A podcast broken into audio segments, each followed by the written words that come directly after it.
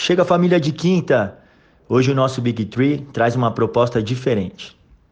Hoje é segunda-feira, 1 de junho de 2020. Muitas manifestações e protestos vêm acontecendo em todo o mundo contra o racismo e contra a violência policial. O último assassinado foi George Floyd. O americano clamou pelo nome da mãe antes de ser morto asfixiado pelo joelho de um policial branco. Há algumas semanas no Brasil, mais especificamente em São Gonçalo, no Rio de Janeiro, João Pedro foi morto a tiros dentro da casa dos seus tios, enquanto brincava com seus primos. 14 anos. Ele tinha só 14 anos, o João Pedro.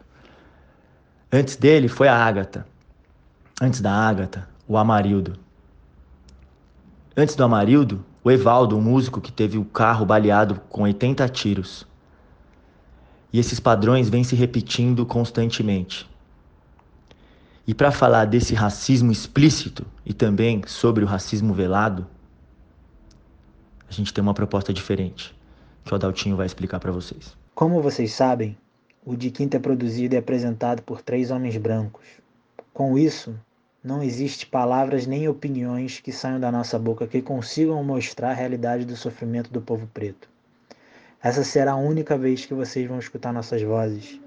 Convidamos quatro pessoas pretas do nosso amado basquetebol que têm propriedade e lugar de fala. Eles toparam se expor e explicar um pouco sobre o que é ser preto no nosso Brasil e no mundo do basquete. Meu querido amigo Marcel terá o prazer de apresentá-lo para vocês. Boa noite, bom dia, boa tarde, o horário que você estiver escutando isso. E por favor, escute até o final. E para esse episódio para lá de marcante, a gente trouxe quatro pessoas muito especiais para essa mesa redonda. O primeiro que eu vou apresentar é o Max, hoje conhecido como Max Apresentador, o cara que deu voz ao NBB, mas que realmente ganhou notoriedade como Max DMN, como o Max que sempre lutou contra o racismo. A segunda pessoa que eu vou apresentar dessa mesa redonda é um mulherão da porra. É a Ellen, ela que a fundadora do Rachão do Basquete Feminino, sempre lutou pela inclusão das mulheres no esporte e sempre defendeu o povo preto. O nosso atleta Gustavo Basílio, o mais jovem dessa mesa redonda, ele tem uma representatividade sim, porque ele é um negro que joga no NBB, vindo de uma família negra, uma família exemplar e que já se manifestou dentro de quadra. E por último, mas não menos importante, o nosso grande fisioterapeuta Rafa Garcia, que aqui nesse programa tratou de todas as lesões de uma maneira suave, simples e inteligente. Esse cara é um gênio. Foi um episódio histórico para o de quinta. Uma proposta completamente diferente do que a gente está acostumado. A gente deu voz a essas pessoas. Então, de quatro óticas que parecem completamente diferentes e muito iguais ao mesmo tempo, a realidade do povo preto no Brasil foi traçada. A gente aprendeu muito nesse episódio como ouvintes em primeira mão, a gente teve o privilégio de presenciar e vivenciar esse papo que é muito engrandecedor. Escutem até o final. Isso aqui não é um podcast, e sim uma aula de vida. Ah, racistas otários, em paz. Pois as famílias pobres não aguentam mais, pois todos sabem, sabem todos temem, temem, a indiferença por gente carente que se tem. E eles vêm com toda autoridade, preconceito eterno. E de repente nosso espaço se transforma no verdadeiro inferno e reclama direito. De que forma? Somos meros cidadãos e eles o sistema. A nossa desinformação ainda é a treta, mas mesmo assim, enfim, queremos ser iguais. Ei, tocou! É com vocês, racistas otários, nos deixem em paz. Racista, otário. Racistas otários, nos deixem em paz. Racista, otário. Racistas otários, nos deixem em paz. Vamos lá, boa noite, para bom dia, boa tarde, boa noite, não sei o momento você vai estar assistindo, escutando, aliás. É, o basquete, ele mudou. Eu jogo basquete desde os 9 anos de idade. Deixei de jogar aos 17 porque não consegui ser jogadora e tive que trabalhar. Mas o momento que ele mudou foi quando eu percebi que só tinha. Quando eu ia jogar basquete, após os 30 anos de idade que o basquete retornou na minha vida, eu via muita pouca mulher em quadra, nos parques públicos, quadras públicas. E aí eu fundei o Rachão Basquete Feminino, onde a gente se une para invadir os espaços e, e, a mulherada jogar forte ali, unida, simplesmente para a gente se sentir é, mais junto ali, né? Conseguir esse espaço. E eu achava que era simplesmente pelo basquete. Só que aí eu vi que era além dessa questão. Então a gente consegue mudar a vida de outras mulheres através do basquete.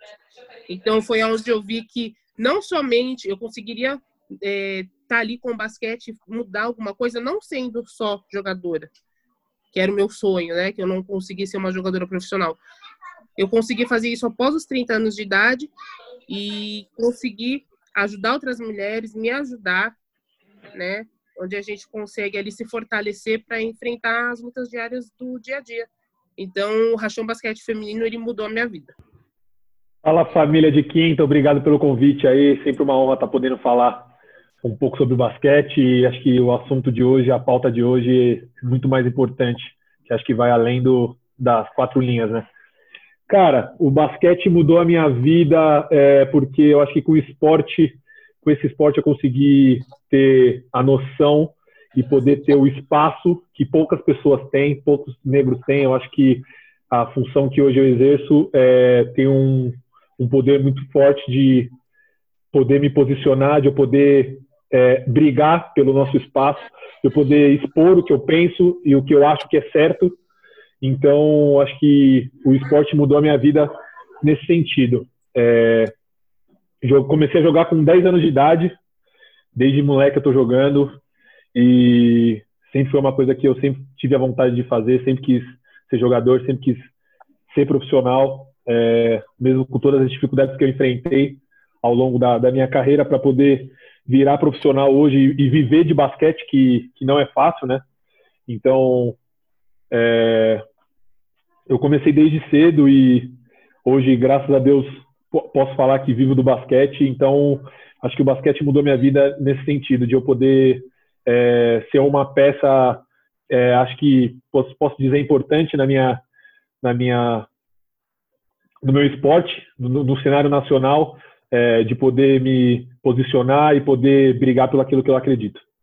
Salve, salve, simpatia! E aí, rapaziada? Que isso, Gustavinho? Você fala desse jeito, meu coração ficou palpitando aqui, parceiro. Bom, muito obrigado aí pelo convite. Muito obrigado pelo convite. E vamos embora, vamos conversar, vamos falar. Nem vamos fazer muitas delongas aqui nas apresentações para a gente sentar o aço. Basquete foi o seguinte: eu só não fui um jogador de basquete porque eu tenho 1,69m e a CMTC não deixava. A CMTC para os mais velhos, que tem minha idade, que eu acho que eu sou o mais velho da bancada aqui hoje, com 46 anos, era o transporte público que tinha na época e eu treinava lá no São Paulo. E minha mãe não tinha condições de bancar para eu atravessar e lá treinar com meus primos, Marco e o Leca, para treinar com eles. Então, de vez em quando eu pegava corona com meu tio, fui me virando, tentando, mas, mano, com essa altura aqui, só tem o Gustavinho no Brasil, papai. Não tem mais ninguém. Não tem mais ninguém com essa altura para poder jogar basquete. E mudou minha vida. mudou minha vida, mudou minha vida completamente o basquete, tá ligado? Realmente mudou muito a minha vida quando eu passei a ser apresentador da CUFA no, na Libra, que era o Campeonato de Basquete de Rua. O Altinho manja bem, sabe bem que ele é um carioca, né, parceiro? Hum. E, e aí lá eu comecei a ser mestre de cerimônia de basquete depois o Guilherme Buzo me viu apresentando o campeonato de basquete da CUFA lá na, na Barra da Tijuca, numa praça da Barra da Tijuca. Falou, porra, preciso de você no NBB. Ao mesmo tempo, a Spalding, eu fazia evento para eles, também falou que eu tinha que ser o mestre de cerimônia do NBB. Aí no segundo jogo das estrelas, eu assumi como mestre de cerimônia. E hoje, graças a Deus, a minha empresa que se chama Rua Agradece, entrega o jogo das estrelas em vários aspectos para o Novo Basquete Brasil. Cara, quero agradecer o convite de quinta, acompanho desde, posso falar que desde o nascimento aí. Uh, muito bom conteúdo de vocês, é um prazer estar aqui. Uh, cara, o basquete mudou a vida muito diretamente. O basquete nunca foi meu primeiro esporte, nunca tive a pretensão de jogar basquete. Uh, e, sinceramente, nunca imaginei que o basquete teria a importância que tem na minha vida hoje. Ele mudou minha vida, primeiro indiretamente. eu comecei a, a, a ser apaixonado pelo basquete por ver o que o meu irmão conquistou, viu o basquete. Uh, eu não tenho não tenho receio nenhum de falar que que ele é um exemplo muito forte para mim e eu via como o basquete era importante para ele e eu comecei a respeitar o basquete dessa maneira e, e o basquete uh, foi a porta de entrada de conquistar muitos sonhos que eu tinha Então, é, hoje, depois de velho, posso falar assim, eu tenho um respeito com o basquete muito grande. O basquete foi o que uh, foi foi a porta que me possibilitou realizar muitos sonhos que eu que eu tinha e vai ser a porta de muitos outros que eu tenho. A discussão de preto e negro entre as pessoas pretas ela já está finalizando, ela está acabando. Isso é uma coisa de décadas e décadas passadas, da época dos meus pais, quando eles eram ativistas e corriam atrás pela afrodescendência ser respeitada aqui no nosso país. É, não, tem muito mais essa discussão. Se você me chamar de preto, se você me chamar de negro, os dois devem ser aceitos e os dois estão corretos de diversas formas. O que eu, Max, aprendi? É, tinha a palavra negro, que, que era a palavra que eu levava, até que eu conversei com um antropólogo e ele me explicou que a palavra negro quer dizer de, vem de negroide, de negrume, que quer dizer submundo, uhum. nada que reluz a luz. Isso que é a palavra negro que eu aprendi com ele. Então, com isso, eu deixei de utilizar a palavra negro e passei a utilizar a palavra preto. Se vocês, se a gente parar para pensar e quem está nos ouvindo parar para pensar, procure a palavra negro em qualquer outra língua, na língua japonesa, na língua chinesa, na língua é, americana, você pode em inglês, né? Pode perguntar em várias línguas se você encontra a palavra negro a, e a palavra preto. Qual a diferença de uma para outra? E se tem as duas, em sua grande maioria não se tem as duas palavras, né? Você tem a palavra preto sendo traduzida para nós. Então, black você traduz para preto. O nigger nos Estados Unidos é outro rolê, é outra história. Não, vamos nem entrar no, no assunto aqui. Se você for para a França, o Noer, né? acho que é Noer a, pronúncia correta, que é N-O-I-R, você traduz, você traduz para preto. E também tem uma outra denominação que na, em Portugal se utilizava a palavra negro para colocar o negro para baixo.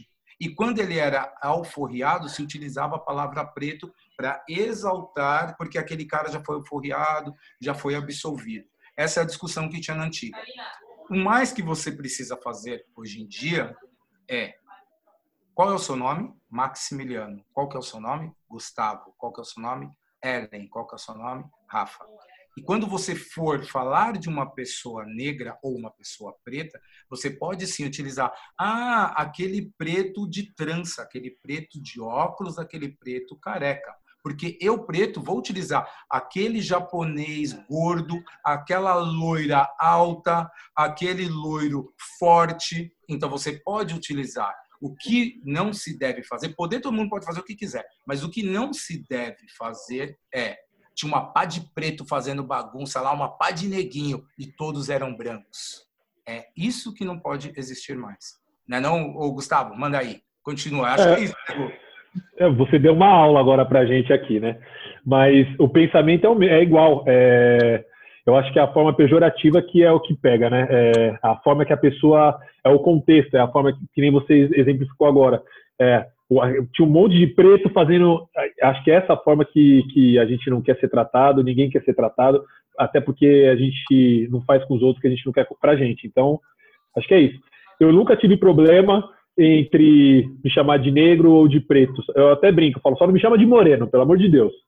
E moreno é, é quem toma sol. Eu falo, moreno é quem toma sol. Eu sou, eu sou negrão. E é, é se, tem, se tem uma coisa que me irrita, se tem uma coisa que, que me irrita mais do que. É isso aí. Falar, ah, não, é que você, essa, essa sua cor morena, eu falo, não, eu não sou moreno. Desculpa, moreno é quem toma sol. Eu sou negro. Pode falar, eu sou negro. Não, não, precisa ter vergonha. Eu sou negro. Então, é uma coisa que eu, que eu costumo bater sempre nessa tecla. Agora, se tem uma, se quer me conversar comigo ou me chamar, como o Max mesmo falou, da maneira correta, preto, negro, eu não tenho, não sinto diferença nisso. Para mim, pode me chamar de negro, pode chamar de preto, mas da maneira correta, num contexto certo e não de uma forma pejorativa. Acho que, então, para mim, eu, por mim, eu não tenho, eu não, eu não sinto diferença nisso. Mas agora, agora com essa aula do Max que eu sou que eu sou é, aberto em dizer também que eu não, eu não tinha todo esse conhecimento, a gente começa a, a, a, pensar já de uma, de uma maneira mais diferente. Né? Sim, eu, eu, eu ensino, eu, Ellen, ensino para os meus filhos que nós somos pretos, mas isso é, é o que eu identifico em casa. É, eu aprendi, assim, me chamava, eu fui muito chamada de morena no escola, né? E aí eu descobri esse poder da palavra preto, negra, no rap, anos 90. Foi o rap que me mostrou isso. DMN, racistas, ei, otários, ei, né, Max? É, então, boa, e assim, eu participei de é, muitos grupos de militância na época, nos 90. Então, hoje em dia, é o que o Max falou, realmente.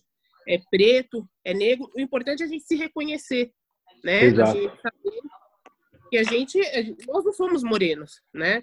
Eu acredito que naquela época que teve poder para o povo preto, no final dos anos 90, acho que 2000 por ali, que as pessoas começaram a, a, a entender as pessoas pretas, ter aquela identificação. É uma música do DMN, tá, Ellen? É uma música do DMN também. Sim, sim. E então, é igual o Max falou, aqui em casa eu falo para meus filhos, vocês são pretos, nós somos pretos, mas se chamar de negro também, o importante é o nosso posicionamento, né? E, e é isso, é importante a gente saber, mostrar para os nossos filhos, é igual o Max falou também, tem pessoas que usam de forma pejorativa que realmente acha que está ofendendo.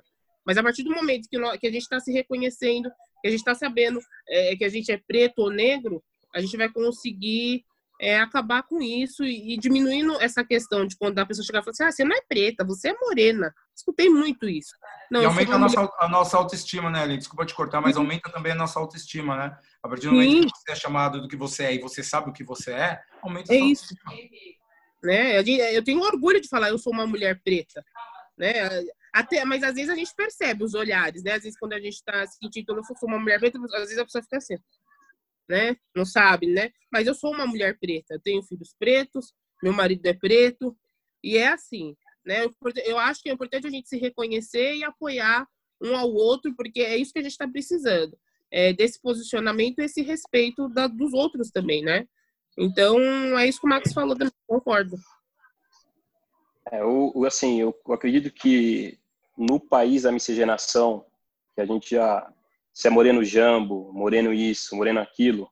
Quando você chega entre negro e preto, acho que a gente já, já queimou uma boa parte desse racismo, né? Quando dentro de casa a gente fala o neguinho, o preto, mas nesse sentido de, não, eu sou negro, eu sou preto, eu acho que a gente já passa por um bom pedaço. Exato. E, e é, eu acredito muito que o, que o Max falou, né? As pessoas, hoje, a gente está na onda do politicamente correto, né? Mesmo você não concordando, ser politicamente correto é hype, e aí o cara fica ou afrodescendente ou afro-americano, cheio de dedos. Eu acho que a primeira coisa de tudo é que o Max falou, é eu sou o Rafael, você é o Gustavo, ela é Ellen, ele é o Max. E, e, e na dúvida, da mesma maneira que, eu, que, que tem o, o, japonês, eu sou preto. Vamos falar de raça, então. Uh, eu, então, esse de qual que é a maneira certa de você falar?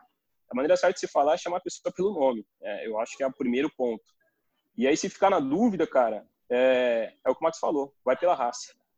E aí, uma, uma coisa que a Ellen falou, que eu acho que essa a nomenclatura do, do negro e do preto vem muito do rap, né? Eu, pelo menos, comecei a entender isso com rap, velho. Eu, eu ficava, eu ficava é, primeira vez que, a, além do, do DMN, sem puxar saco pro Max, para mim, assim, H. Aço é, é uma música que, que me fez entender como, como um homem negro e o que eu passaria. Quando eu, a primeira vez que eu peguei um CD e vi Preto do Gueto, eu achei que aquilo era um xingamento, cara. Eu falei, como assim? Preto do Gueto? E eu comprei o CD na curiosidade de Naldinha. E quando eu vi aquela música, assim, é, mudou a minha maneira. Eu falei, cara, eu sou preto, velho. Eu não sou moreno, eu sou preto, velho. É isso. E aí depois, quando, quando o Rap Hood veio com, com Sonegão, cara, aquilo lá pra mim era fantástico, velho. Aquele refrão Sonegão. Ei, Sonegão. Oh, e, Sonegão. E é bem, é bem isso, cara, é bem isso. Eu acho que nesse país que a gente tem essa miscigenação que, para mim, é, ela mata mais que o racismo aqui no Brasil. Você se considerar preto ou negro, eu acho que a gente já venceu muita coisa aí nesse processo.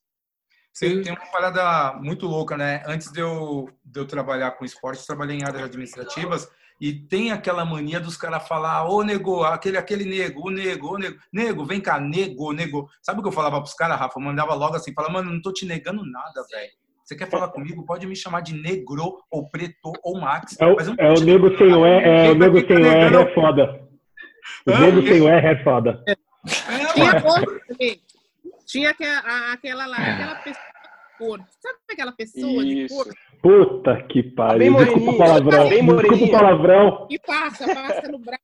Assim, é aquela pessoa, assim, é- Tá bem moreninha. Tá bem moreninha. é. Mano, eu, eu vou, eu vou, eu falo pelo meu, sério, eu sempre dei no meio, desde pequeno. Minha mãe me conta uma fita que eu não sabia, que, uma, que eu sou um cara que veio de miscigenação. Meu pai é preto, minha mãe é preta, mas a minha tataravó foi estuprada e por isso que, que teve leitinho entrando no café da minha família. E aí vem essa, vem essa mistura da parte do meu pai. Só que da parte da minha mãe são todos pretos retintos, né? E eu falava, mãe, por que, que eu não tenho a cor da senhora? A senhora esfregar em mim, a senhora não, eu não, eu não fico da sua cor, não fico da sua cor. Porque eu olhava para minha irmã, é, ela é negra retinta. Eu olhava para o É meu isso, pai, para minha mãe, negra retinta. E meus pais já eram separados, né? Meus pais separados tinham só 10 anos de idade. E eu não conseguia entender, era muito difícil, velho. Mas eu sempre bati de frente quando os caras chegaram para falar comigo sobre questão racial, até quando eu não sabia, quando eu não tinha estudado. E eu escrevi- mesmo. mas, mas tudo isso é o quê? É o que a Ellen fez com a família dela. É ter a base. É o pai sentar com a filha e falar para ela: filha, você é preta, é assim, assim, assim, desse, desse jeito. As suas escolhas depois disso, você sabendo quem é você, não tem problema nenhum. Você tem que saber de onde você veio e tem que escolher seu futuro para onde você vai. E os seus valores. e só para finalizar essa parada aí, quando é, minha mãe conta uma história que quando, quando eu nasci, ela foi me, me registrar no cartório e o cara registrou como branco. E ela falou, não, meu filho não é Branco, branco. nem pardo. Nem pardo, Rafa. Foi Não, logo não, branco. Branco, branco, branco, branco, branco. Minha mãe falou, não, meu filho não é branco. Ele falou, ó, já tá feito, eu não vou fazer outro. E ela arrumou uma confusão pra me registrar com preto, velho. É Uau. por isso que eu amo essa família. Desculpa puxar certinho, eu amo essa família, mano. O Rafa tá ligado, eu gosto demais dessa família. Quando eu trombo aqueles dois pais, eu troco ideia com o pai dele, mais do que eu troco ideia com os irmãos, mano. Para você ver, velho, que, que loucura é isso, né? Se a gente tá já- assistindo isso hoje, minha mãe, ela, e ela, ela formou a briga, ela não deixou. Ela falou, como meu filho é branco? Não, eu não vou sair daqui enquanto você não arrumar. Ele falou, senhora, eu não vou arrumar. Seu filho é branco e já tá feito, o registro. Ela falou, eu não vou sair daqui enquanto não arrumar. Loucura isso, né, velho? aconteceu comigo, com meu filho, com o Peter. O Peter não é, não é um preto retinto.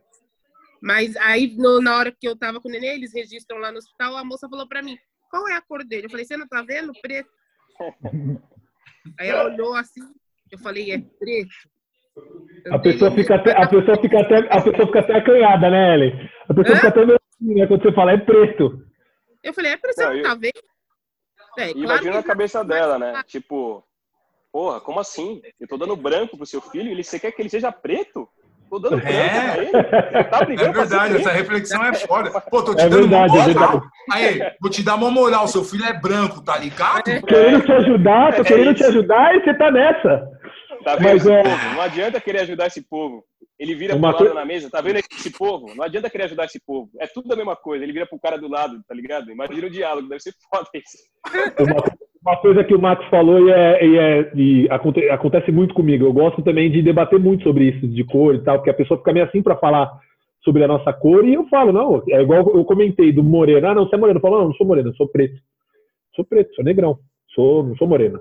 E eu gosto de falar isso, de contestar isso, porque para a pessoa, até mesmo eu me posicionar, a pessoa entender mesmo que a gente está a gente tá firme nessa, nessa causa. É igual a questão de cabelo. Quando a pessoa vem falar para mim, ah, cabelo ruim, eu falo, mas por quê? Qual, qual que é a diferença? Qual que, por que, que você acha que o cabelo é ruim? Aonde que está escrito que o cabelo ruim tem que ser o cabelo é, o do negro, creio que o cabelo bom é o cabelo liso? Por que que é? Aonde está escrito isso aí que eu não sei? Por que que meu cabelo é ruim e o seu é bom? O Exatamente. que é bom para você é ruim para mim, o que é ruim para mim é bom para você. Cabelo. Gustavo, sabe, sabe que comando dessa do, do, do cabelo? Que é que seu cabelo é ruim? Eu mando, eu mando logo assim: ruim é o seu, porque o meu crespo eu posso alisar, eu posso trançar, eu posso Dá fazer tudo. dread, eu posso deixar ele ainda careca. Ruim é o seu, o seu que é ruim, ou ruim é seu zóio. Aí E você tem a também frase que antes. é. E tem a frase E antes. ruim é seu a racismo. Não, e tem a É. frase clássica antes. Só não põe a mão, mano. E todo Só não mundo- põe a mão. Só não põe a mão no cabelo, por favor. Fala sem tocar, por favor, irmão. Só não põe a mão. Mas você lava, tira. É uma curiosidade, né, pra, pra pôr a mão, ou então, assim, Mano, duas coisas que duas coisas que duas coisas que pessoas brancas precisam saber. Não se coloca a mão no cabelo de um homem preto ou de uma mulher preta e nem pisa no tênis, pelo amor de Deus. É. Pronto. Acabou o Porra. assunto. Sou negrão, sou negrão, sou negrão, sou negrão.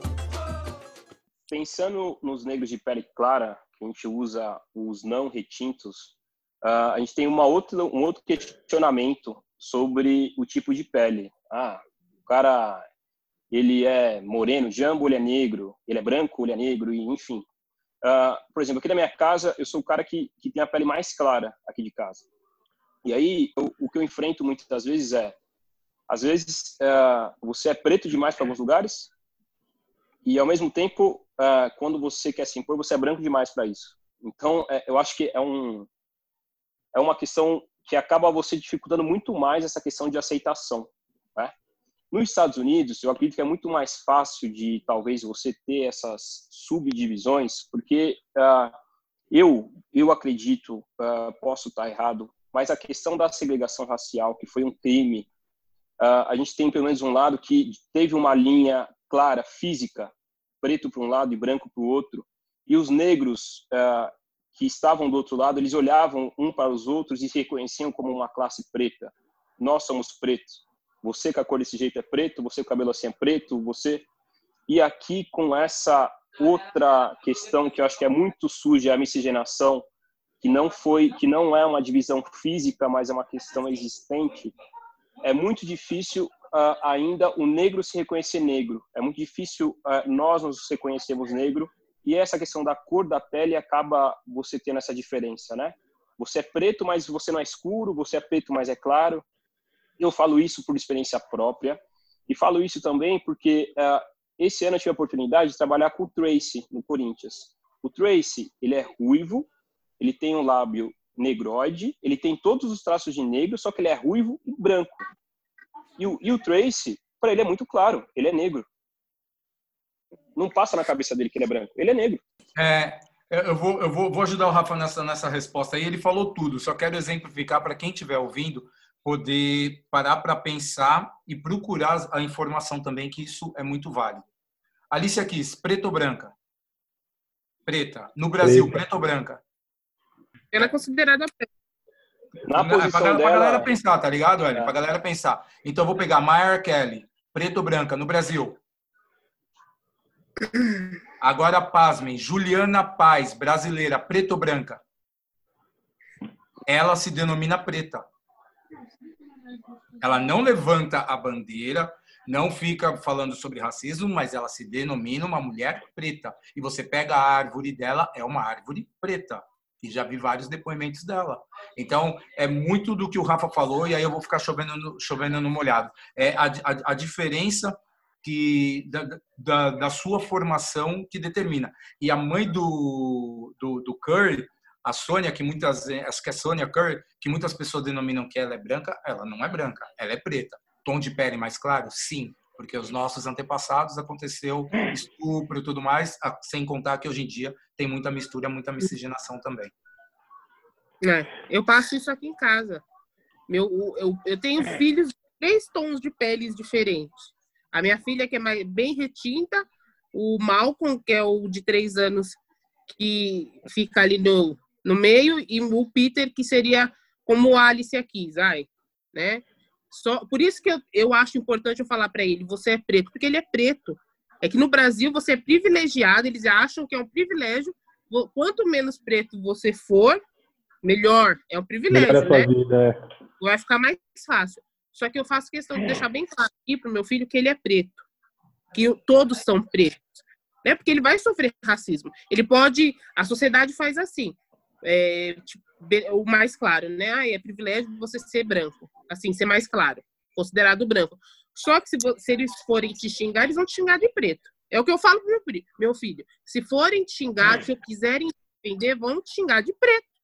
Então você não é concordo, branco. Hélio. Concordo, mas só que na questão de, de conseguir um trabalho, conseguir um emprego, Sim. o preto com um tom de pele mais claro consegue mais fácil do que o retinto. É Sim, só a gente sim. olhar as atrizes Sim. de grande nome no nosso país, é só olhar alguns empresários do nosso país. O retinto, ele, ele tem uma discriminação maior do que o de pele clara, mas na hora de xingar, é todo mundo. filho. É tudo, é todo mundo preto. Entendeu? Então, eu acho importante eu deixar isso claro para eles. Vocês são pretos, mas eu deixo bem claro: você vai ter mais facilidade do que a sua irmã. Realmente você, mas você é preto, vocês são pretos. Porque eu acho que quando a gente é, identifica isso para eles, vai ficar mais claro essa caminhada, sabe? Não ignorando que quanto mais claro você for, você vai ter mais privilégio, né? Porque é aquela cultura de bran embranquecer. Quanto mais branco, melhor, né? Para essa sociedade. Então, é isso. Eu acho que o posicionamento é essencial. Acho que a gente ter o posicionamento desde criança, nem você está ensinando seus filhos desde criança que é preto e vai seguir isso com essa linha pro resto da vida. Eu sou preto, não vai mudar. Ele, mesmo sendo mais claro de um tom mais claro, ele é preto. Eu acho que no, assim, eu acho que a diferença que o Rafa falou, é, concordo plenamente. A diferença de Brasil e Estados Unidos, eu acho que a nossa educação racial a gente não, não teve tanto igual nos Estados Unidos tem. Então a gente não é visto desde criança como um povo em si. Então a gente sempre tem esse, esse problema do embranquecimento, de embranque, é, sou mais branco, sou mais claro, é uma pele mais clara. A gente não teve essa educação racial, nós negros mesmo, de ser como um povo desde o início e, e, e seguir nessa, nessa, nessa linhagem todo mundo como um, um, uma nação, um povo. Então acho que essa é a, nossa, é... essa é a diferença. 60% dos jovens de periferia sem antecedentes criminais já sofreram violência policial. A cada quatro pessoas mortas pela polícia, três são negras. Nas universidades brasileiras, apenas 2% dos alunos são negros. A cada quatro horas, um jovem negro morre violentamente em São Paulo. Aqui quem fala é Primo Preto, mais um sobrevivente. A gente está muito falando, por exemplo, pô, a gente tem que se posicionar, a gente tem que é, achar que é preto. Uh, a gente teve a polêmica do Neymar, pô, mas e o Neymar, não sei o quê. Vocês, vocês são pais, né? E, uhum. e, isso é um questionamento que eu venho fazendo comigo há muito tempo. Por exemplo, na minha casa, eu não tive isso claro, de você é preto, você... É isso que eu falei, é a questão da educação. Mas indiretamente eu tinha, é, você vai sair, leva seu RG, seu cabelo está muito grande, vai cortar seu cabelo. É. Vocês, a pergunta que eu faço para vocês é assim, aqui no Brasil, a gente, hoje a gente está cobrando muito, vocês têm que se posicionar mas muitas pessoas não se consideram negro porque não teve esse conhecimento que vocês hoje dão para o filho de vocês. Mas eu vejo, por exemplo, a geração dos meus pais, é, você ser mais branco possível era você tinha mais segurança e não ser preso e não tomar um tiro. Então, talvez eu, eu vejo isso muito hoje é, e, eu, eu, é um pensamento que eu mudo, que eu sempre pensei, eu sempre critiquei. Ah, mas esse cara, esses caras não se veem como preto, os caras de classe baixa, porque era uma proteção, acho que, dos pais para a vida dessas pessoas. E os caras que têm muito dinheiro, é isso. Quanto mais dinheiro você tem, mais acessão você tem, você está muito longe de ser negro. Você passa, você passa, você pode ser, ó, você passa seu cara engraçado, o cara habilidoso, o cara do sorriso bonito, o cara do cabelo diferente, mas preto, ninguém vai ver que você é preto. Você é cada vez mais branco. Eu acho que isso é uma questão que, que a gente precisa refletir nesse momento que a gente está falando. A gente tem que se posicionar você é negro, você tem que falar, você e, e é isso, essa é a pergunta que eu faço para vocês como pais, né? Se vocês, como que, que é isso, né? A gente viu uma criança de 14 anos morrendo e, e ao mesmo tempo você quer uma afirmação do, do, filho de vocês. Como que é ser, ser pai hoje nessa situação? É uma linha muito termo, né? Quem vai primeiro? Vai, Ellen. Vou, eu vou. Porque nesse caso do João Pedro, porque assim, eu já comecei a ensinar meu filho com 10, ele vai para a escola sozinho, né? Vai ele e minha filha. Eles têm 14 e 13 agora. Então, eu já, eu já com 12 anos que ele começou aí, eu já, já comecei a ensinar. Se você vê polícia, não corre. A gente tem que ensinar. Se acontecer alguma coisa, você fica atento, né? Porque é, é um menino preto e a gente tem que ensinar, não tem como. E, e aí aconteceu esse caso do João Pedro. Meu, os caras entrou dentro da casa e matou o menino dentro de casa.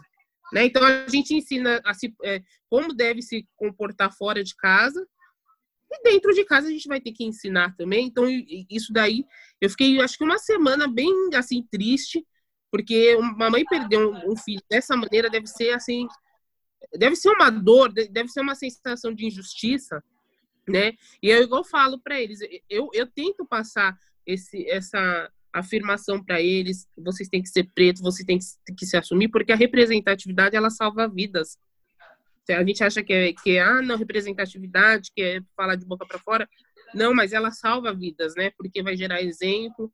E na questão que o, que o Rafa falou, de, de se perceber, de se posicionar, né? Olha, eu já tenho, igual eu comentei, eu já tentei muito entender as pessoas que não se posicionam, se posicionam e tem um privilégio, né? Que nem no caso do Neymar, ele tem um privilégio de ser rico. É um privilégio que ele tem, claro, ele conquistou com os direitos dele, mas não é possível que ele não saiba, não saiba que ele é preto. Ele sabe.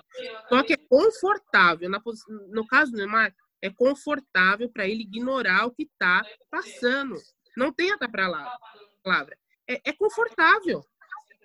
Entendeu? É confortável, porque eu imagino ele ali na rua.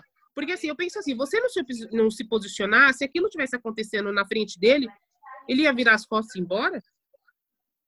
Ele ia virar as costas e ir embora? Não é possível que ele não tá vendo que o cara tava, o policial tava com o joelho no pescoço do, do, do, do, do cara. Ninguém, é impossível você ignorar isso.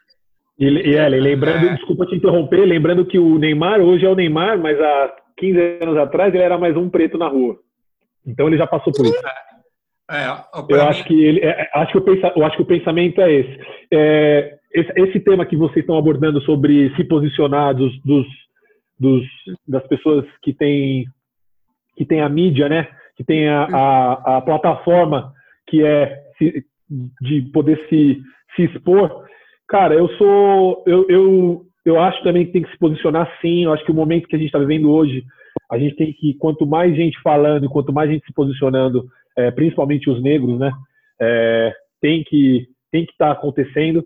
Mas eu entendo, não entendo, mas eu também não posso. A gente, eu acho que a gente não pode cobrar é, de, da pessoa se posicionar, porque a gente não sabe como que foi é, a educação, é, o pensamento, o que que ela ela tem como, como crença para ela, a gente tem que entender isso também. A gente não sabe como o Neymar tem como crença para ele, a gente não sabe como o Neymar foi criado.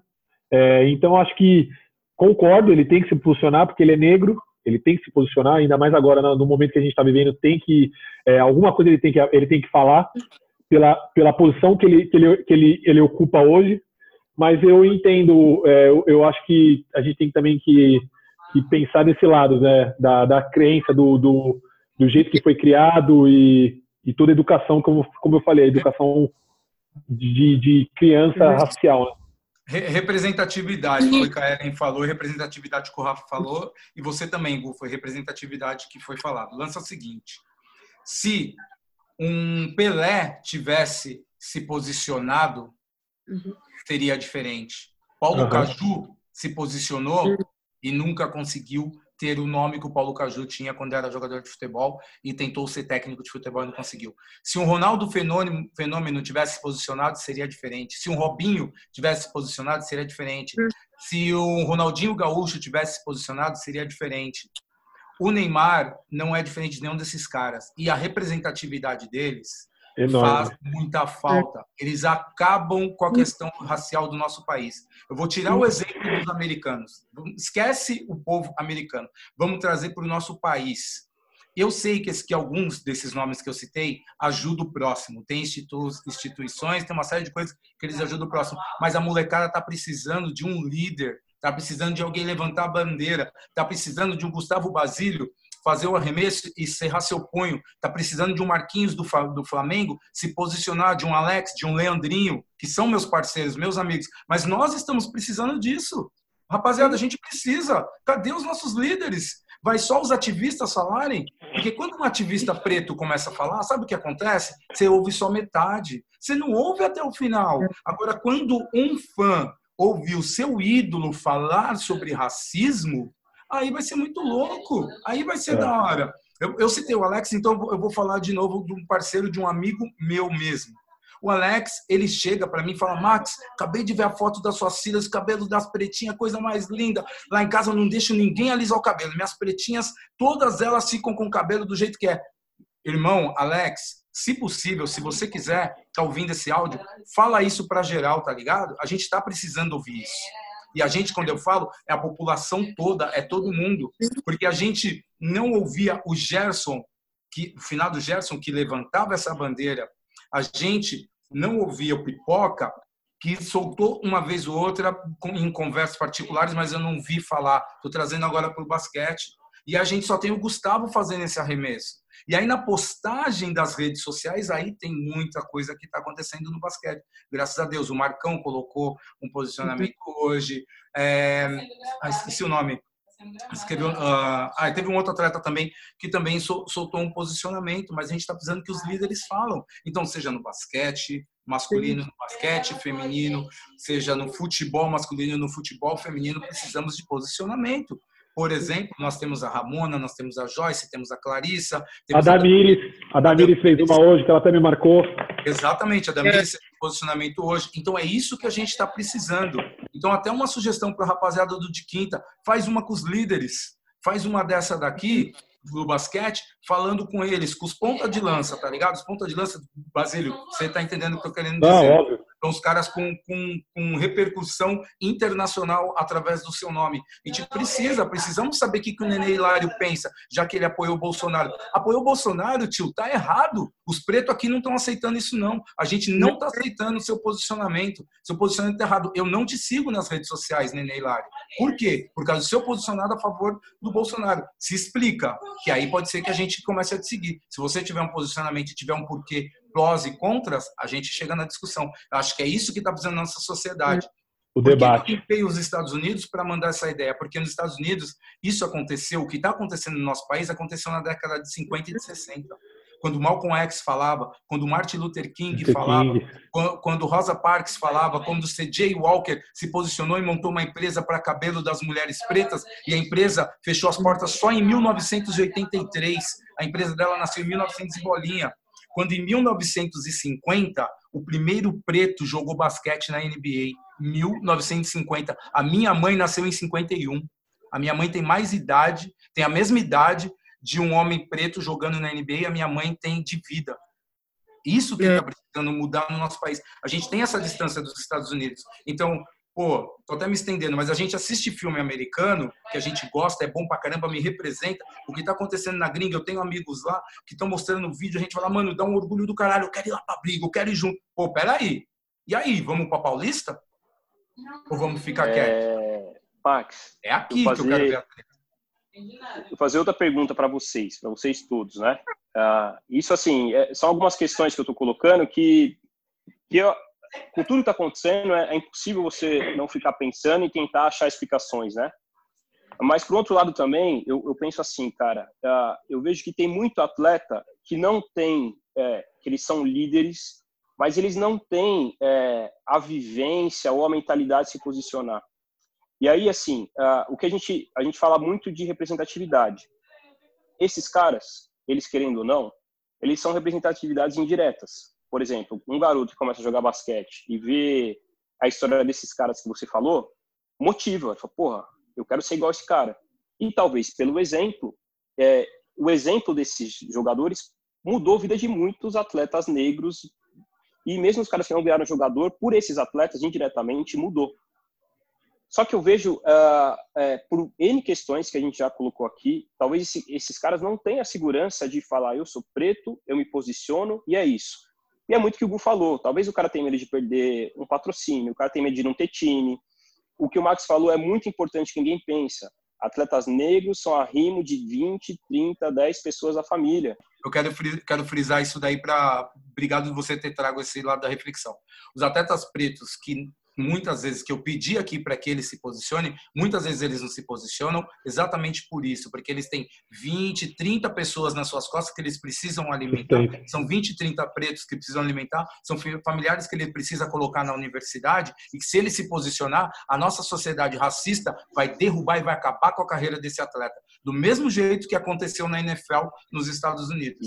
E aqui no Brasil vai acontecer igual. Então, o atleta preto que eu pedi para que ele se posicione, eu entendo quando ele não se posiciona, porque ele vai, ele não vai conseguir se posicionar. E aí, quem vai com ele? Foi o que eu perguntei. Vamos para Paulista? Quem vai correr com o cara? É. Quem vai estar tá Ele vai estar tá, tá correndo do lado dele. Numa dessas, se ele fica sozinho, aí, tio, ele vai ser cabeça cortada. E aí, assim, eu, eu acho assim, a discussão que a gente pode pensar também é talvez é, a gente tem um caminho muito, muito é, linear para o cara se expressar e posicionar. Mas eu acho que o, que o primeiro passo que a gente tem que fazer antes de lutar contra o racismo é, é ter esse diálogo entre pretos, da gente conversar. Ah, Eu nunca falei com ela e a minha história é igual a ela. Ela sofreu mesmo, as mesmas coisas que eu, que é igual a do Max, que é igual ao do Basílio. Então, é, eu acho que eu, o, o que eu, a pergunta que eu faço e a provocação, entre aspas, que eu coloco, é tudo bem. é, eu não quero, não me sinto seguro de me posicionar é, publicamente. Eu vou mandar uma mensagem pro, pro meu parceiro que é preto. Falei, irmão, o que, que você acha disso? O que, que você pensa disso? Eu acho que assim, antes, e, e- e isso é uma opinião minha hoje. Hoje Eu eu, compartilho Rafael, da sua opinião. hoje eu, Rafael, eu não quero mais é, saber de, de afronta com racista. Eu não quero. Racista, para mim, não tem diálogo. É eles numa ponta e nós na outra. Eu não quero mais essa aproximação com racista. Eu não quero. é, é, eu não quero hoje ficar convertendo o eleitor, eleitor do Bolsonaro, explicando que, irmão, vocês têm todo o direito. Eu acho que vocês lá e a gente aqui. Hoje, a minha preocupação é com nós aqui. Exato. Sinceramente, hoje, hoje eu tenho mais vontade, por exemplo, no caso do João Pedro, eu não, eu, eu não tenho, assim, eu não, primeiro que, é uma dor tão grande que a gente sente, que minha primeira, meu primeiro pensamento não é mais é, xingar o governador do Rio de Janeiro, que é um assassino genocida. Minha primeira preocupação é falar assim, cara, como que vai ser a vida do primo do João Pedro que viu ele morrer do lado? É esse preto que eu tô preocupado. Eu não tô mais preocupado com, com o governador genocida. Sabe por quê, mano? Porque é, o Estado é feito para isso. E às vezes a gente, acumula uma energia muito grande em umas coisas que, irmão, tem um preto do nosso lado aqui. Que, que, a gente, com uma palavra, a gente pode conversar. E É eu fiz esse exercício hoje com, com alguns amigos. Os caras postaram lá no Instagram, eu falei, irmão, e aí, o que você está sentindo? Todo mundo falou, mano, eu fiquei chorando hoje o dia todo porque eu me sinto mal com o que acontece. Ele falou, cara, eu também. Ele falou, cara, eu, eu achei que você não tava sentindo isso. Mas, mano, a- isso aqui, velho, é igual para todo mundo. É. A nossa pele é igual para todo mundo. Então, talvez, assim, esses caras, é esse desafio que eu faço para eles. Irmão, não quer se posicionar por N motivos, eu mais, eu não vou mais te julgar. Eu já julguei muito. Julguei muito, irmão. Julguei muito. Porque, assim, a, a, a minha linhagem é, é muito mal Rex, velho. Até o Martin Luther King, assim, eu, eu tenho mais ressalvas. Eu nem gosto do Mar... eu, nem... eu vou te falar, Rafa, eu nem gosto de Martin Luther King, irmão. Eu sou Malcolm X demais da conta, acho que até deixei muito claro isso na minha fala. Mas o, o que você está falando é isso daí mesmo, Rafa. Tem, que- tem que ser isso daí. A gente tem que conversar na nossa casa primeiro para depois sair lá de fora. Hoje o Felipe Neto postou um bagulho do Neymar, eu dei no meio do Felipe Neto. Falei, peraí, parceiro. Para você falar do Neymar, primeiro você tem que entender o contexto do Neymar, ou senão vai estudar racismo falei, estrutural. Vai estudar É racismo estrutural que você não sabe o que é, mano. Ele, ele pediu o posicionamento do Neymar. Ele, ele pediu Falando- é, ele do alegou que- questão. ele alegou que o Neymar se posicionou em, em- sobre o BBB e essas coisas e não se posiciona numa situação tão, tão grave como essa. Mas basicamente foi isso. Isso daí é a mesma coisa do Ciro Gomes falar que o Fernando Holliday lá era capitão do mato, tá ligado? O que pega é o seguinte: nós pretos não, poder, não podemos é, deixar que o branco venha mostrar o que está errado na nossa sociedade. Isso não, isso não vai acontecer. Isso a gente não vai Uhum. deixar acontecer. Cara, a gente mim, pra mim fada, fada sensata é pior que nazista pra mim. Ai, nem fala. Todo Nem respeito. fala pode de Fada fada. sensata pra mim é pior que nazista. Não, as Sabe- fadas. sabe- É. Eu E eu queria eu- perguntar uma coisa pra vocês. Porque, assim, eu, eu não tenho mais paciência. Assim, Felipe Neto falou lá, branco não vem por. é, Eu acho assim, branco não tem que por- é, é, cobrar posicionamento de preto. Isso é uma conversa nossa. Entendeu? E assim, o que que você, Max, o, o, o, o Rafa, quem tem mais a perder? Se se posicionar vocês ou o Neymar? A gente aqui ou o Neymar? Óbvio que a gente. Não é? Desculpa, per- pergunta de novo. Cortou, ela. Eu não entendi, não entendi, na real, a pergunta. Em se posicionar, quem tem mais a perder? O, o Neymar, o Nenê ou nós aqui? Que tá a gente está conversando, tá dando a cara a tapa? Eu, eu, eu acho que a perder, ninguém vai perder. A gente só vai ganhar com isso. Sim. Desde que seja entendido e o cara saiba falar da forma correta, da forma assertiva. Eu acho que isso que, que, é, que, é, um, que é um lance, entendeu? Por exemplo, se o Neymar posta uma, uma. O Neymar faz igual o Hamilton. O Hamilton cobrou todo mundo da classe dele. Ele soltou lá. O Hamilton, o Lewis Hamilton da Fórmula 1, ele soltou cobrando que na Fórmula 1 ninguém se posicionou pro Jorge, né? Pro cara lá, pro cara Uhum. dos Estados Unidos. Se E que deixou, evide- deixou evidente que a classe dele era uma classe racista. assista. Se posicionou, Uhum. acabou. Entendeu? Ele sabe que ele é um ser humano, trança. É, na, na questão aqui do nosso país, é, entra em muitas coisas do que a gente está discutindo, do que o Rafa falou, do que, que nós estamos falando aqui. Não, não, eu compreendo. É que assim, eu acho que é desumano. Pessoas estão morrendo. A, o João Pedro morreu. A mãe, a mãe tá lá sem o filho. Entendeu? E Neymar e o Nenê não quer se posicionar, eu vou cobrar sim. Eu vou cobrar. Entendeu? Não dá pra, não, eu não tenho mais paciência com pessoas que têm visibilidade, entendeu? Que eles sabem que são pretos, eles sabem. Só que é confortável, tá confortável, entendeu? Uhum. Mas não pode a gente que mora aqui na periferia tá dando a cara a tapa e eles lá olhando. Agora, quando é legal, vai falar que é preto. Quando é, uma, é algo positivo, fala que é preto. Agora, quando tem uma mãe que perdeu um filho, ela perdeu é, um filho. Ela morreu Olha, Entendeu? Eu, eu, não tenho mais, parceiro. Eu não tenho. Eu cobro. Eu, eu, eu vou cobrar. Minha vontade é chegar e falar assim, e aí, Neymar? E aí? É desumano. É desumano, entendeu? Eu, o meu posicionamento é esse. Eu entendo que tem várias questões, mas assim, se o Neymar se posicionar, ele vai ter dinheiro para viver 500 gerações aí dele. Ah, eu, eu, eu, tenho uma. Eu quero voltar de novo para o basquete, ali, concordo com o que você falou, mas a uhum. parada que é o seguinte: eu não gosto do LeBron James, pasme, não gosto. Mas só que o posicionamento político dele eu amo. Mas eu não gosto dele em quadro. Mas o posicionamento do LeBron, para mim, é muito fera. É, o Jordan não se posicionava, falava nada, mano, nada, nada. O Jordan, entendeu? São uhum. pontas de lança precisam realmente se posicionar. Uhum. É uma coisa, quando, eu falo, quando eu falo assim, Rafa, que eu tô querendo que os caras falem, é porque é, já, tô, já tá desesperador, tá ligado? Tá, tá, é. aqui, tá batendo na garganta, a água já passou da garganta, e eu tô, pelo amor de Deus, dá uma mão aqui, porque só os ativistas aqui embaixo falando, igual muitos que eu sigo no, no Instagram, só eles já não tá saindo só a voz. Eu preciso de alguém vir e dar no meio, como uma Cris Viana faz, entendeu? Como uhum. o Lázaro Ramos faz. É, é e vai é, perder, não tem jeito. Vai perder, gente. Não tem e como se Jordan, nada. Vai perder. Vai perder o coisa. Jordan, não. mais cedo ou mais tarde, a história cobrou ele. Naquele momento, ele não se posicionou. E eu vou falar para você que, até assistir a série, o Jordan era um cara legal. Eu, eu, eu sempre, porque assim, ele tinha uma possibilidade, o cara que era do lado dele era o Muhammad Ali, cara. Então, ele, ele não precisava conhecer nada. Era só tomar um café cinco minutos, dar a mão pro Muhammad Ali que ele pega aquela energia.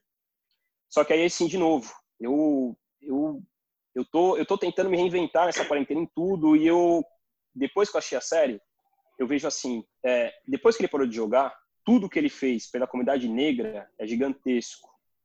Na questão das instituições, ele, ele dá um, um, um, aparato que não aparece na mídia por fora, que ele movimenta a comunidade negra de um jeito assim que é de bater palma.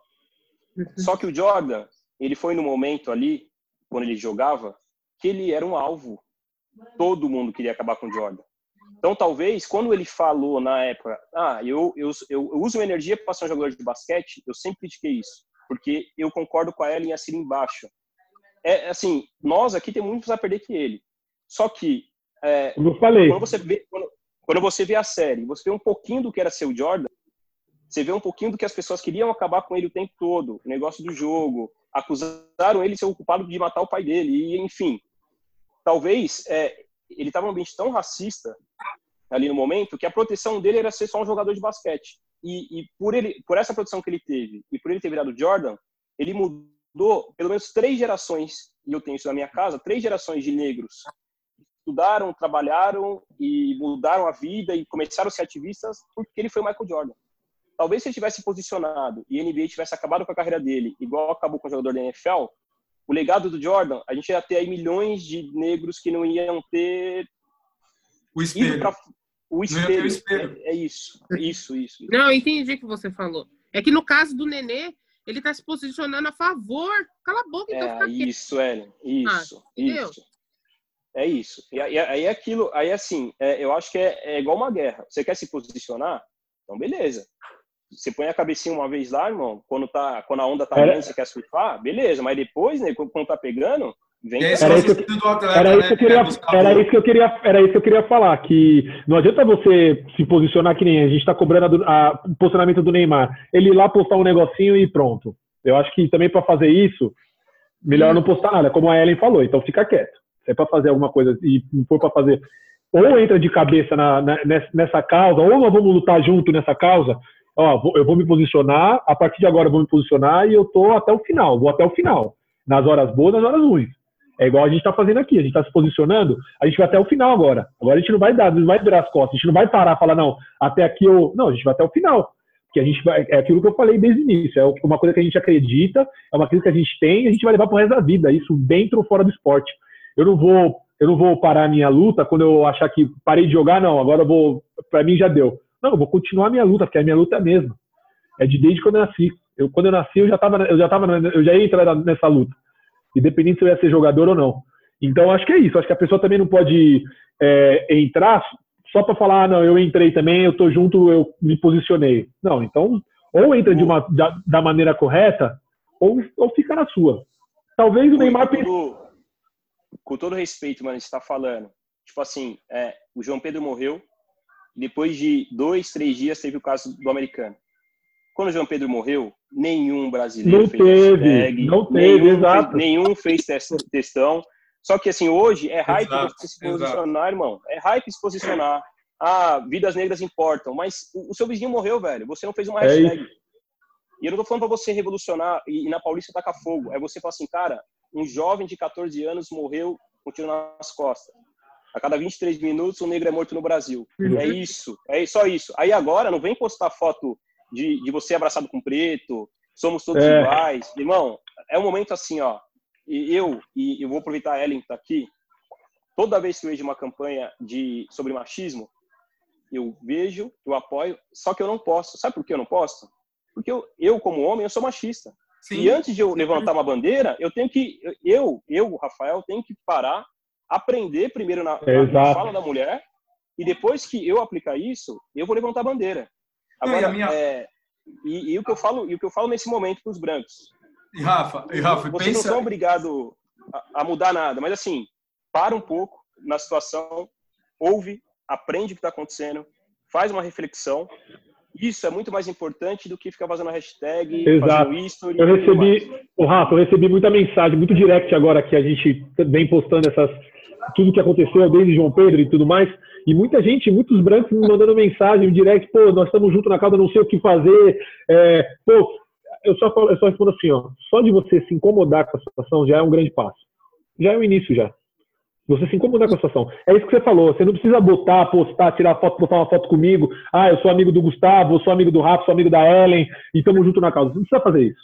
Agora, só de você se incomodar com a situação tá, de tudo que está acontecendo hoje, que tudo bem que o certo é estar se incomodado há um bom tempo. Mas enfim, não vamos, não vamos entrar nessa, nessa, nessa discussão. Se o incômodo está acontecendo agora, já é um grande passo. Já é o primeiro passo das coisas mudarem. Então é, é isso que eu respondo pro, pro pessoal que tá me mandando. Eu falo, ó, só de você se incomodar com a situação, já é um grande passo. Porque antigamente nem, nem incomodar incomodava. É isso. Verdade. A carne mais barata do mercado é a carne negra.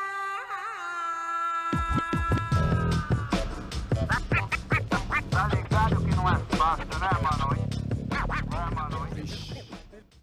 parada é a seguinte: o que vocês entendem do racismo no basquete nacional aqui no nosso país?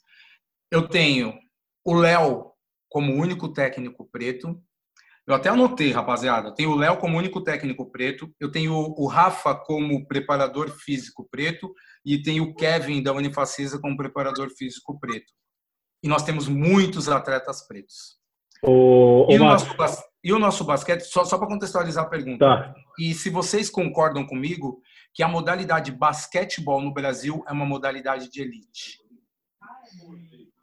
Eu concordo. Eu tô num grupo aí de é, Master, Basquete Master, que elas vão disputar lá no. Em vários países aí, né? Que, que elas vão. Elas vão com o dinheiro delas, elas se bancam, vão. E assim, só, a maioria são mulheres brancas nesse, no basquete master, né? Elas vão disputar. Então é meio que monopolizado, porque elas têm o dinheiro, elas vão. Entendeu? Então eu, eu acho que o basquete é um esporte de elite, sim. Né? Não, Tanto é não. que eles conseguem, os pretos e as pretas conseguem acessar a faculdade muito por Bolsa Atleta, né? Por quê? Por que, que a gente não O- consegue lá pagar a facu? Ô, Marcos, essa sua pergunta, é, só também te pontuando aí, tem o- a gente tem também o Lucas Costas, que está como supervisor no Paulistano. Verdade, Isso. verdade. Lucas, administrador. E hoje ele é Administrador. supervisor do Paulistano. E é- esse foi, esse foi um tema que eu abordei no, no ano passado, no Dia da Consciência Negra, que, a gente, que eu tive o jogo, que eu cerrei o punho no lance livre e o- antes do jogo o repórter do NBB veio me entrevistar para falar sobre a- o Dia da Consciência Negra e eu fiz essa, essa reflexão. Passou meio que batido essa parte da minha reflexão, mas é uma reflexão que eu tenho toda vez que a gente está comentando sobre basquete, toda vez que a gente está vendo um jogo de basquete, a gente não vê técnico negro, a não ser o Léo, como o Márcio pontuou, a gente não vê um supervisor, a não ser o Lucão, a gente não vê um supervisor, que é um cargo hoje é, forte, grande no basquete nacional, no basquete brasileiro a gente não vê. Um diretor, então, muito menos. É, e é sim uma reflexão que a gente tem que ter. A gente, a gente tem que pontuar, a gente tem que bater nessa tecla. Por quê? Por que, que não temos? Por que, que a gente não tem um, um técnico negro no, no NBB? Por que, que a gente vê um diretor negro no, no, nos times de NBB? E eu, e eu fiz essa reflexão na, na, na, na minha entrevista no ano passado. E é uma, uma, uma ótima reflexão, Max. É, porque. Max, assim, ó, eu- o que eu acho, man, é o seguinte: eu, eu vejo dois casos no basquete.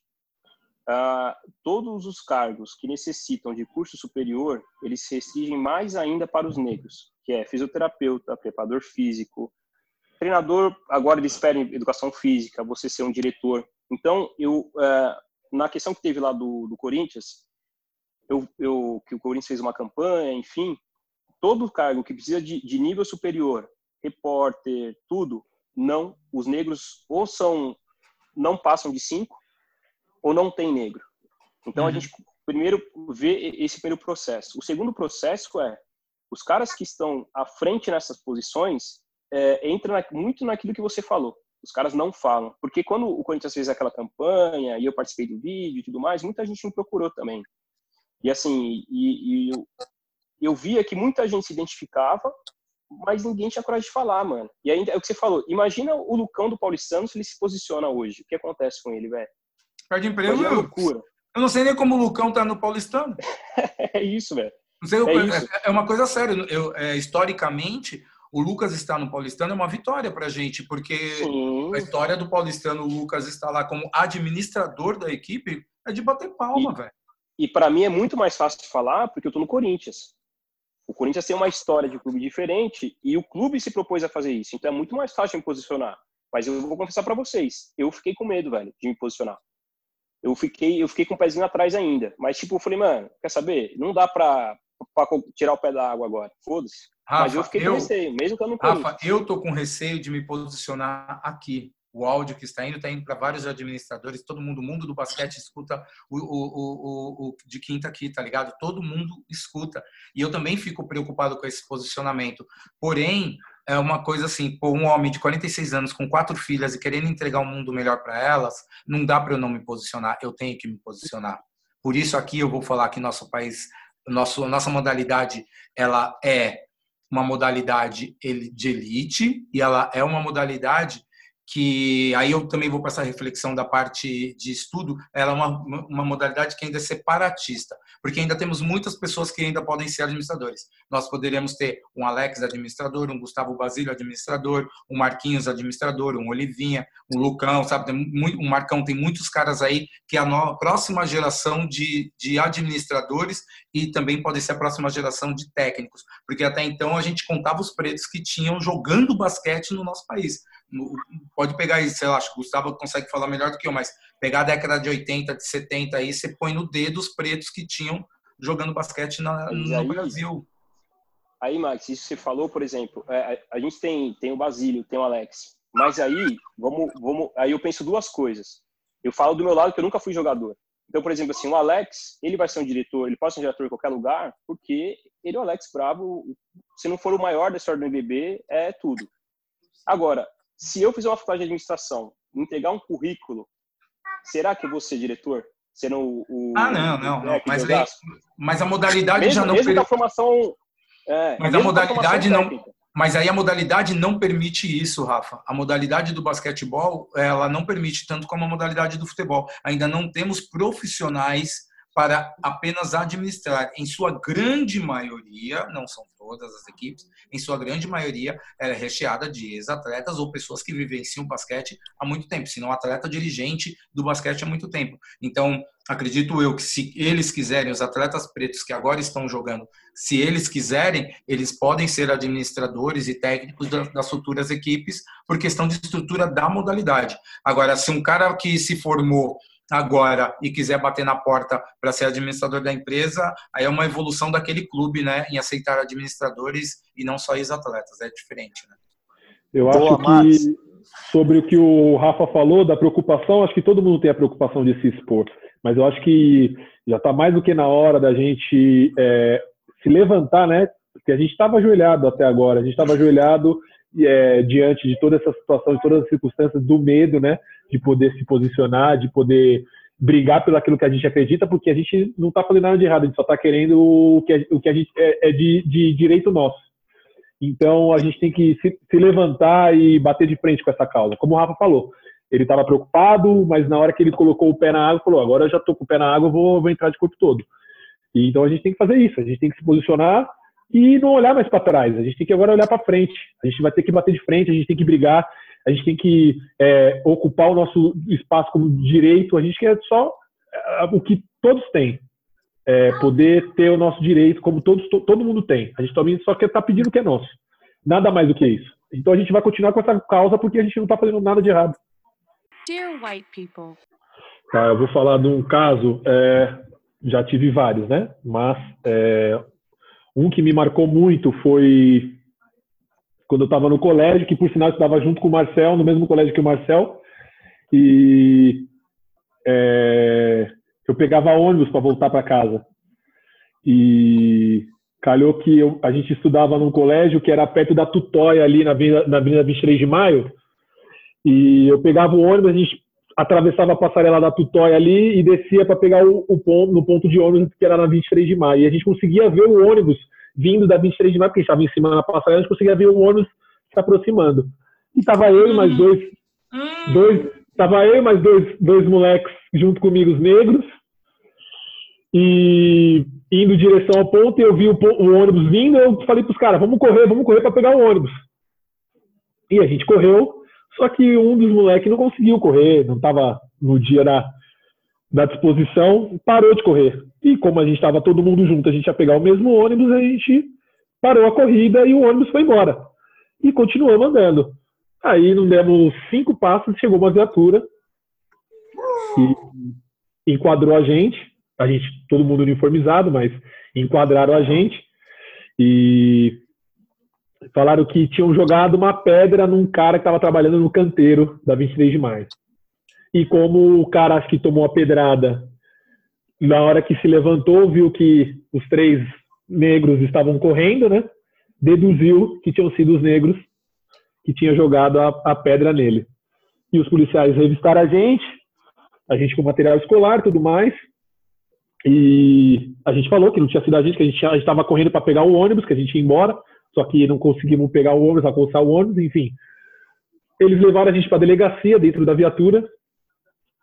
É, e eu tinha 15, 15 anos, acho 14, 15 anos.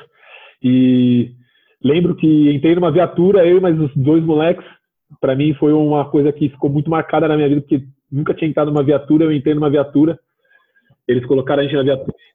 Um dos policiais muito arisco com a gente, falando que se o cara tivesse reconhecido é, tivesse, fosse reconhecer a gente, a gente apanhar, tomar cacetete na, na perna, e, e, a gente, moleque, assustado, né?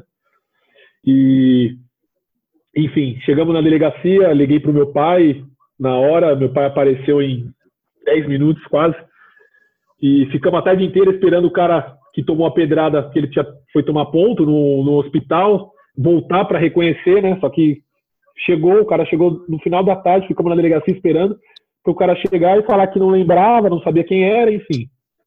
Isso foi uma coisa que me marcou muito, porque eu acho que se não fosse três negros, eu tenho certeza que a viatura não iria parar, né?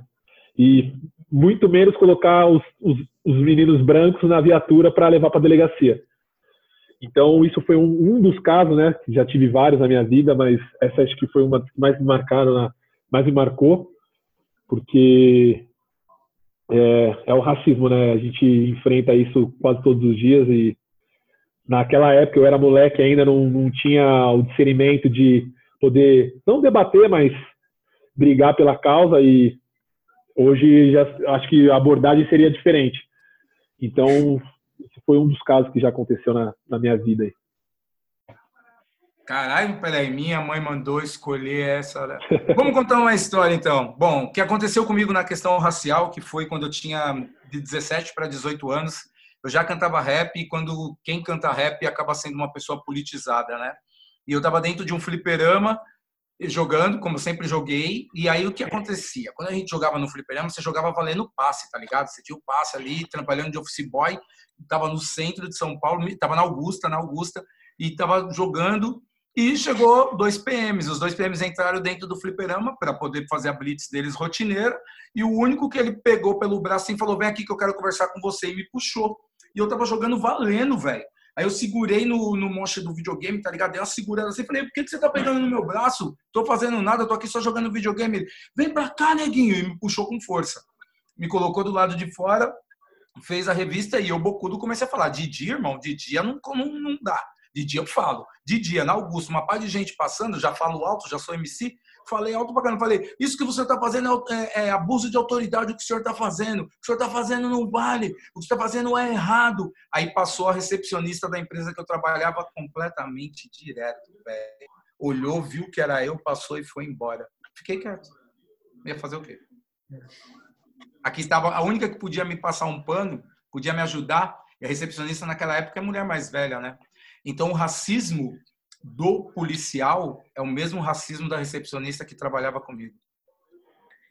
Eu fui na quinta série, né? Estudava numa escola por bolsa também. E aí na aula de eu a única negra, aula de matemática. O professor dando a lição ali, ele falou assim: é, então vamos dar um exemplo. Eu não lembro como foi. Aí assim certinho, mas aí ele falou assim: vamos supor, você tem 10 bananas, menos 8 bananas. Aí tinha um menino, um branquinho, loirinho, ele falou bem alto na sala assim: professor, banana é com a Ellen. Mas o meu mundo acabou ali, eu chorei, mas eu, eu chorei. E aí eu não consegui, eu desabei, eu desabei, né?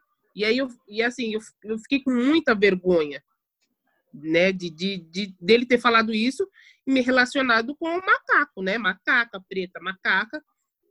E aí eu chorei, fiquei quieta, não contei para minha mãe. E guardei isso para mim. Então foi uma coisa que me marcou muito, que foi onde eu falei, eu sempre tive isso comigo. Quando eu tiver meus filhos, eu vou preparar eles porque eles têm que saber é, se posicionar. Eu sei que é difícil às vezes, né? Para que eles nunca, isso me marcou tanto porque eu falei assim, eles nunca vão passar por isso. Eles vão saber responder né? Então, foi, eu tinha aqui, quinta série é nove anos, dez anos que a gente tá, né? Quinta série. Então, foi, assim, uma coisa que, que acabou comigo. E eu sabia que era porque eu era preta. Bom, é...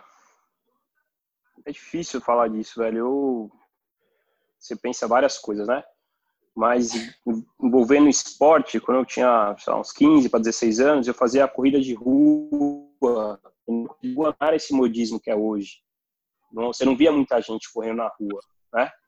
E quando eu tinha 15, 16 anos, eu estava começando a, a, entender muita coisa. Eu tinha um Black Power na época.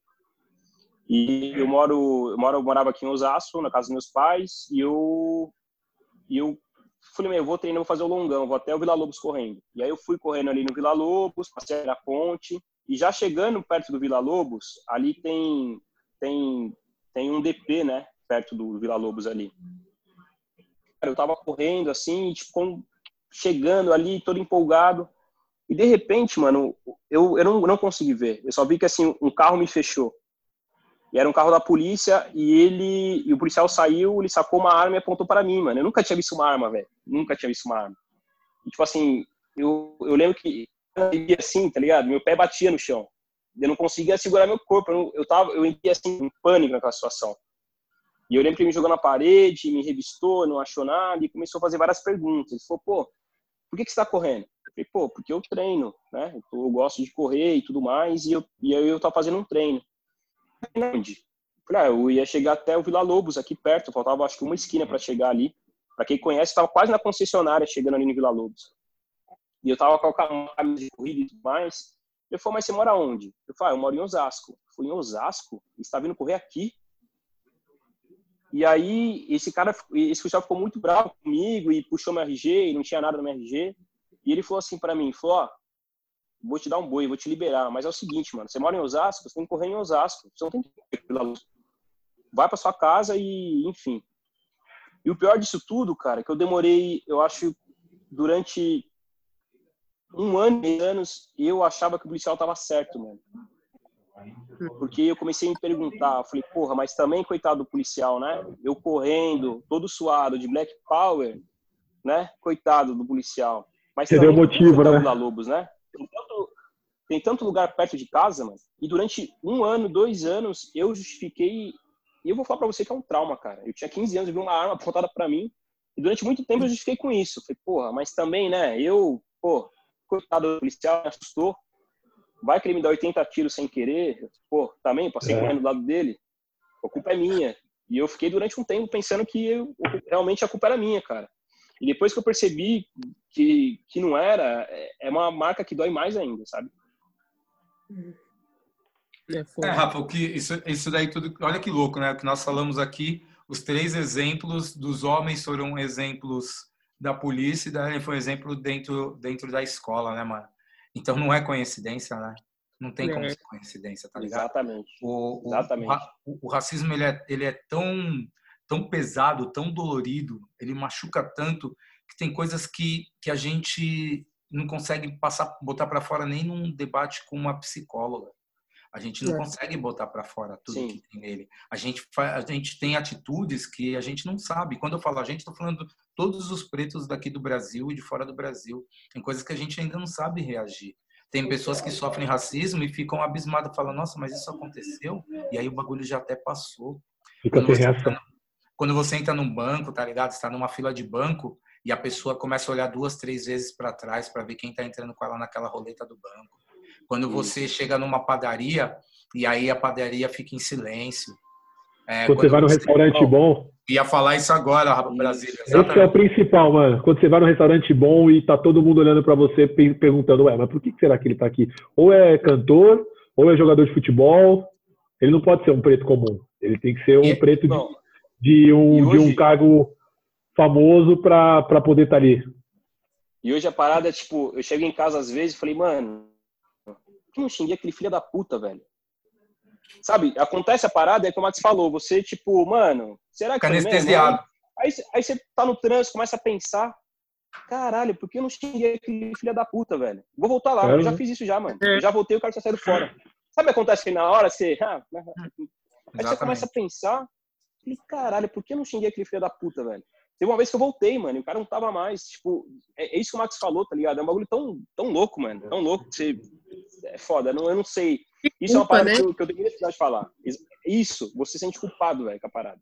A gente é, é um processo, né? Você sofre o racismo, você demora para identificar, você sabe que é o racismo na hora. Aí você identifica, aí você dá um jeito, aí você se culpa, né? E aí você se cobra, fala, mas eu deveria ter feito isso, né? Então assim, é- é- parece que você tem que sofrer o racismo, você tem que resolver e, e se culpar e ficar de boa. Não, não é assim, não vai ser assim.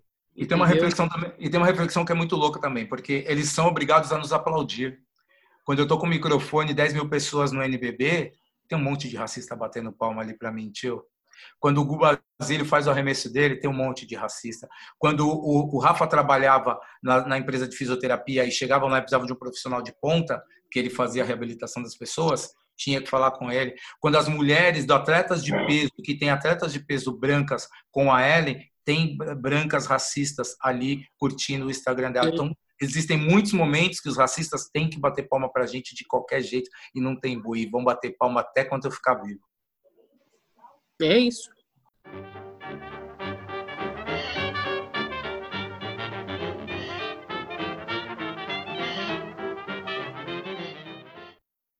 E pra fechar, nossa dica de quinta. Eu vou dar uma dica de um filme que eu assisti, acho que foi semana passada. é Raça e Redenção. Alguém assistiu? Já? Viu? Não. Então assistam. assistam. É a história de uma mulher preta e um homem branco. Assistam. Show. Não é de amor. É de amor, mas não é de amor. Assistam. Show. E Ellen, como é que é o Instagram lá que você tem? É das meninas Ah, do é Vasco verdade. Paixão? Tem o ra- sigam, é Rachão Basquete Feminino. É, toda mulher é bem-vinda, é, todas são bem-vindas, não precisa saber jogar. É, chega lá, vamos trocar uma ideia. A gente está ali para aprender é, como pessoa. E o atleta de peso, é onde eu conto minha vivência, que pessoas gordas fazem atividade física, viu? Mas aí a gente deixa isso para uma outra, uma outra discussão. A minha dica é, também assisti há pouco tempo, é uma série que tem no Netflix, que é a história da Madame C.J. Walker. Acho que quem não assistiu, por favor, assistam, que retrata bem sobre o, a- o machismo, o racismo, é, o, empoderamento, o empoderamento da mulher negra. Então, eu dou essa dica para quem não assistiu, assista, porque é muito bacana.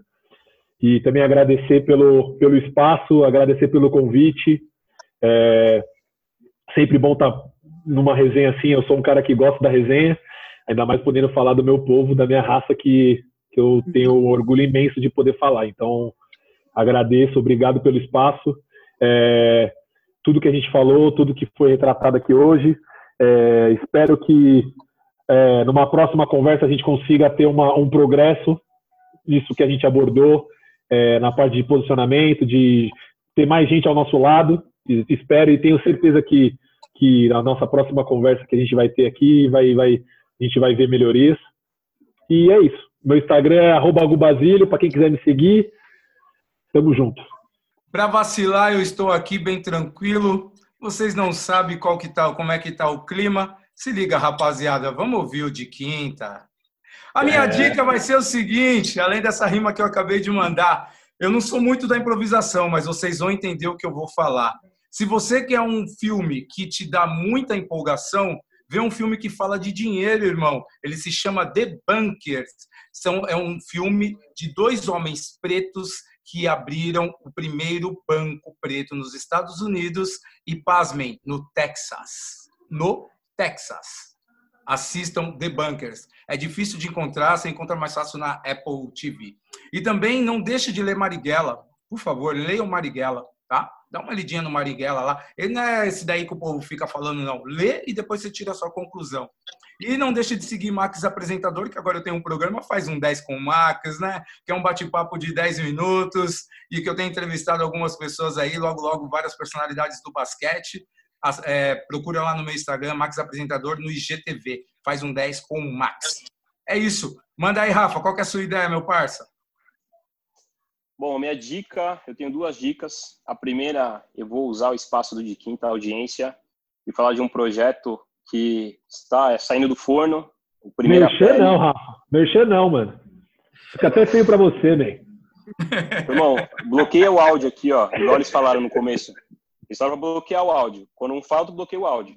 Quando você Perdão, tiver o perdão. de Gustavo, você fala, irmão. Bom, é, usar a audiência de quinta e falar de um projeto que que está aí no forno. Ele chama Primeira Pele, em breve vai estar nas mídias sociais, que abre esse espaço democrático para a gente discutir com frequência esses assuntos raciais. É um espaço para quem quer ouvir, para quem quer aprender, e em breve vai estar aí nas plataformas digitais, fiquem atentos. E minha dica é, de leitura, eu vou passar O Genocídio Negro Brasileiro, Abdias do Nascimento. Esse é um livro que é, ele é transformador e o momento que a gente está vivendo ele cai com uma luva. É uma indicação muito forte, é um livro não muito longo de ler, para quem não gosta de ler, mas se você quer é, começar a, fa a falar de uma maneira mais profunda, eu acho que ele é um livro fundamental para iniciar o debate. Queria agradecer ao de Quinta por essa postura, por esse posicionamento, por essa abertura nesse momento tão difícil. Eu acompanho vocês desde o começo. Espero uma conversa ao vivo e uma conversa líquida com meus amigos. Muito difícil falar seco. e deixar meu Instagram aqui, que é ft underline Rafael Rocha Garcia. Obrigado, gente. Sensação, sensacional. Firma, firma, firma, fogo nos racistas.